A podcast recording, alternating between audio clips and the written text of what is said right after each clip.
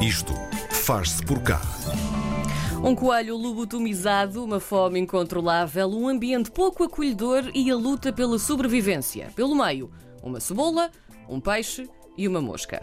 São os ingredientes para a receita que deu origem a uma belíssima curta-metragem de animação. É a primeira original da Nebula Studios, um estúdio bem português que, entre a publicidade e entretenimento, entrou na corrida aos Oscars também. O resultado valeu elogios até de Brad Lewis, um conceituado produtor e realizador de filmes de animação, como, pasmem-se, Ratatouille ou Cars. Don't Feed These Animals é arrebatador e mágico e dá fome muita fome.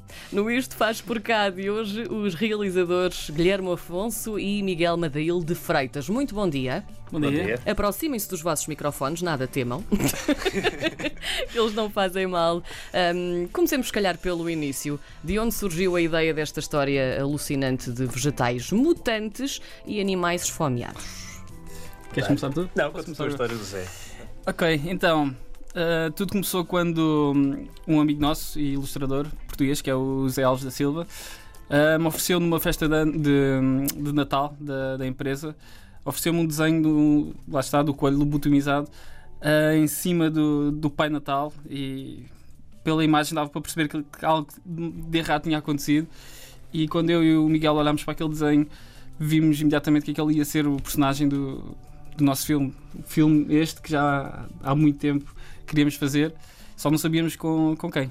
Então Aqui, surgiu, surgiu E aquilo essencialmente ele era um coelho lobotomizado, não é? E, e nós achámos que era interessante desenvolver o ponto na história em que ele eventualmente pudesse uh, lidar com aquilo que ele mais queria, que é cenouras, obviamente, mas de uma forma muito curiosa que é vou querer comer algo que acidentalmente dou vida e mais do que isso, vou ter que de alguma maneira juntar-me a ela e, e superarmos um, um, obstáculo bem maior, não é? Neste caso, uma cebola. Nós não podemos contar a curta não, não toda, sim, mas eh, vá, vamos só então dissecar aqui um bocadinho. Era uma vez um pobre coelho lobotomizado, lá está, com uma fome danada, e a partir daí? Ou a partir daí ele vive num, num laboratório de, de, experiências de um cientista maluco sim. e ele acidentalmente dá vida a uma cenoura. Pronto. E é isto essencialmente na sua, na sua gênese. Uh, e depois, basicamente, tem de conseguir juntar esforços e superar forças demoníacas. E a partir daí tudo acontece. E tornar-se amigos. Sim, é? tudo acontece. Quais foram as vossas principais referências para a construção deste universo?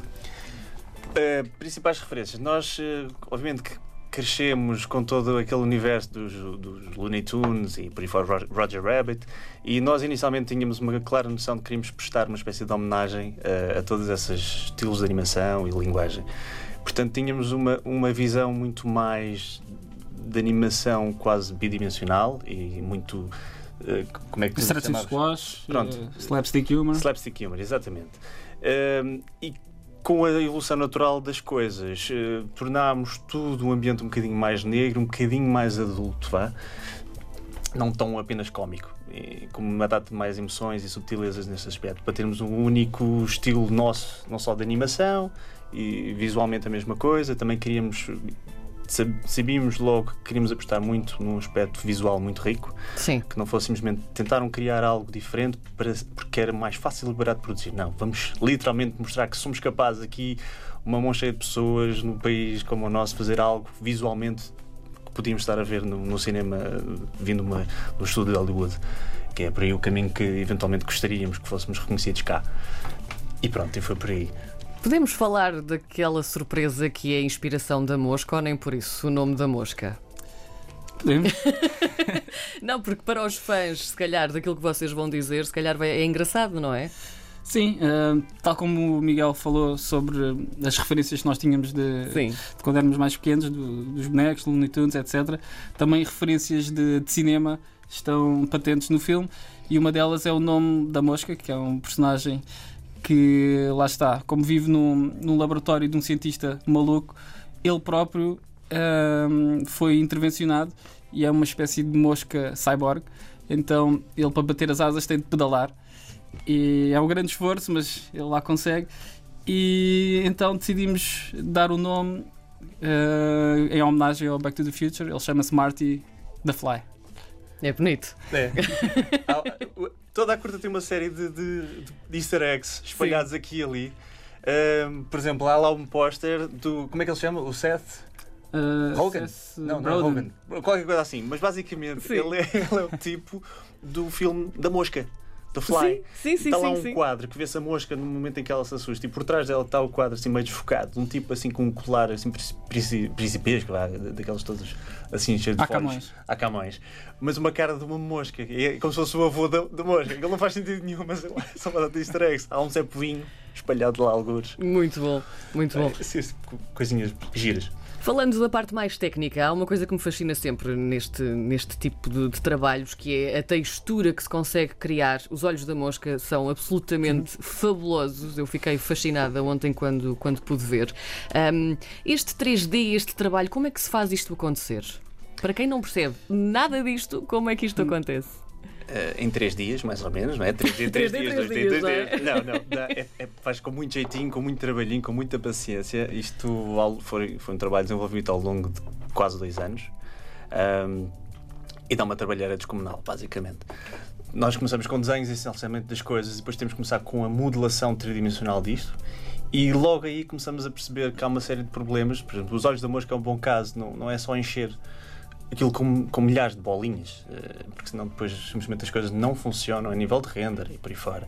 Portanto, temos de arranjar todo tipo de técnicas para fazer as coisas funcionarem, não só depois no, no, no filme final, ou seja, como no render final, na imagem, mas também que sejam relativamente fáceis de usar para quem vai estar a animar.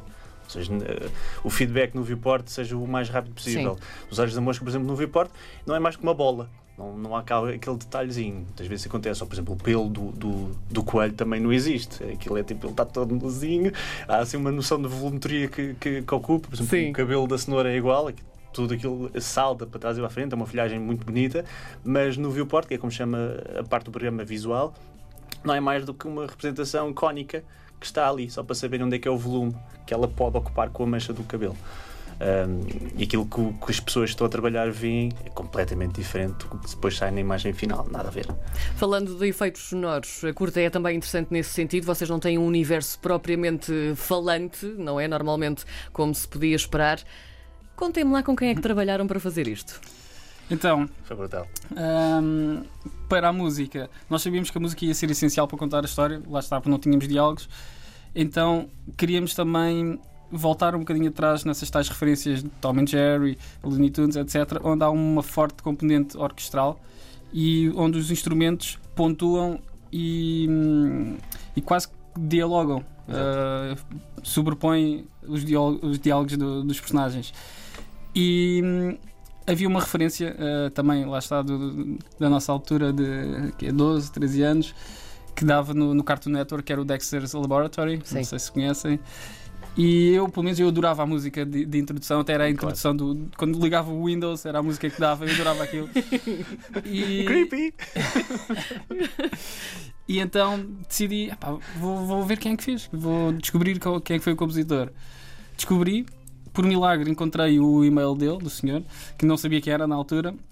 Via descobrir que, que hoje em dia ele faz uh, composições uh, para, por exemplo, trailers da Pixar, uh, da Disney, agora acabou de fazer um, um filme também muito grande que vai sair. Um, e contactei-o, mostrei o que é que tínhamos, na altura ainda era muito pouco, ele adorou, disse que queria participar e, entretanto, já, já o conhecemos pessoalmente, porque isto foi tudo feito através da internet, mas quando acabámos o filme fomos conhecê-lo, ele vive em LA e, pá, ele é espetacular, é um senhor de 80 e tal anos, incrível, com sim, um talento sim. incrível. E a nível de efeitos nós, conta também quem foi. E... Isto foi basicamente tudo, tudo isto foram processos que nós, todos os processos na curta, desde arranjar temos meus parceiros, foi um grande, um enorme mandar o barro à parede.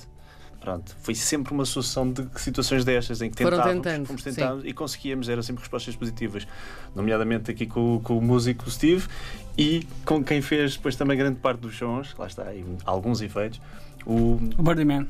O, Birdie Man. Um, um inglês. Nós somos grandes fãs. Impressionante. E como é que é vocês de repente trabalharem com pessoas que admiravam uh, alguns, uh, alguns há algum tempo e como é que é isso?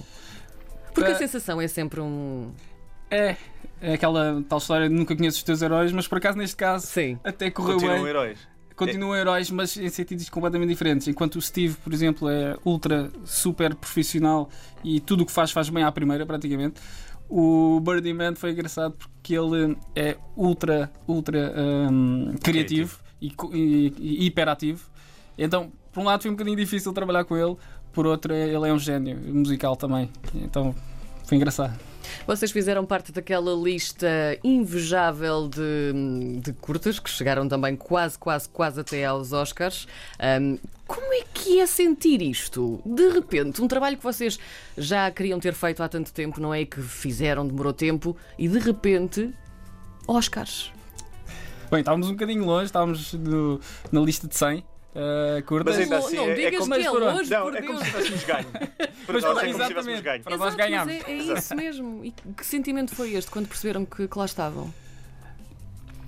Foi, para mim, foi. É, é, não quis acreditar, pensava que era um engano. Sim. Um bocado por aí. Essencialmente. E Uma ficar... pessoa dificilmente acredita que com tanta coisa boa que existe, Sim. que a nossa possa sequer brilhar muito pouco lá ao fundo. Portanto, quando de repente estamos na lista de 100 do mundo inteiro para estar uma long list aos Oscars e qualquer coisa. É, calma lá, isto, isto teve um impacto maior. Sim. portanto, é inacreditável. Coisas simples, mas feitas com amor e com vontade, não é? No fundo é isso. 2020, o que é que vem a seguir? Ou do 21, 22, já que estas coisas demoram e nós sabemos, o que é que está preparado na calha? Então, depois de termos acabado a curta, uh, demos por nós com um documento enorme onde tínhamos definido todo o universo da, da curta, desde personagens que não aparecem no, no filme, uh, histórias que podiam acontecer antes ou depois. Então decidimos trabalhar isso e desenvolver uh, ou um, uma série de animação para, para televisão, por exemplo, ou então um filme. Então, neste momento, temos um, um deck, que é o nome que se dá a esse documento, uh, que estamos a tentar uh, arranjar sítio para, para distribuir e para produzir. Pronto. É. Esse é o nosso plano para, para 2020. Continuamos a trabalhar em, na publicidade como temos claro. trabalhado, mas de facto estamos a conseguir eh, pôr um pezinho em desenvolver os nossos próprios conteúdos, a contar as nossas próprias histórias, não é? E, e não é só apenas uma. É as ideias que vamos tendo, que já tivemos ao longo dos vários anos, finalmente, se calhar, temos aqui uma abertura para explorarmos e seguimos por aí. Vamos ficar atentos e talvez, quem sabe, fazer-vos um novo convite se de repente passarem dos 100 para os 10 e quem sabe, nomeados aos Oscars, não é? Ficamos para ver. Guilherme, obrigada. Miguel, também muito obrigada por terem vindo. Obrigado. É ficar Obrigado atento ao trabalho destes dois meninos e também da Nebula.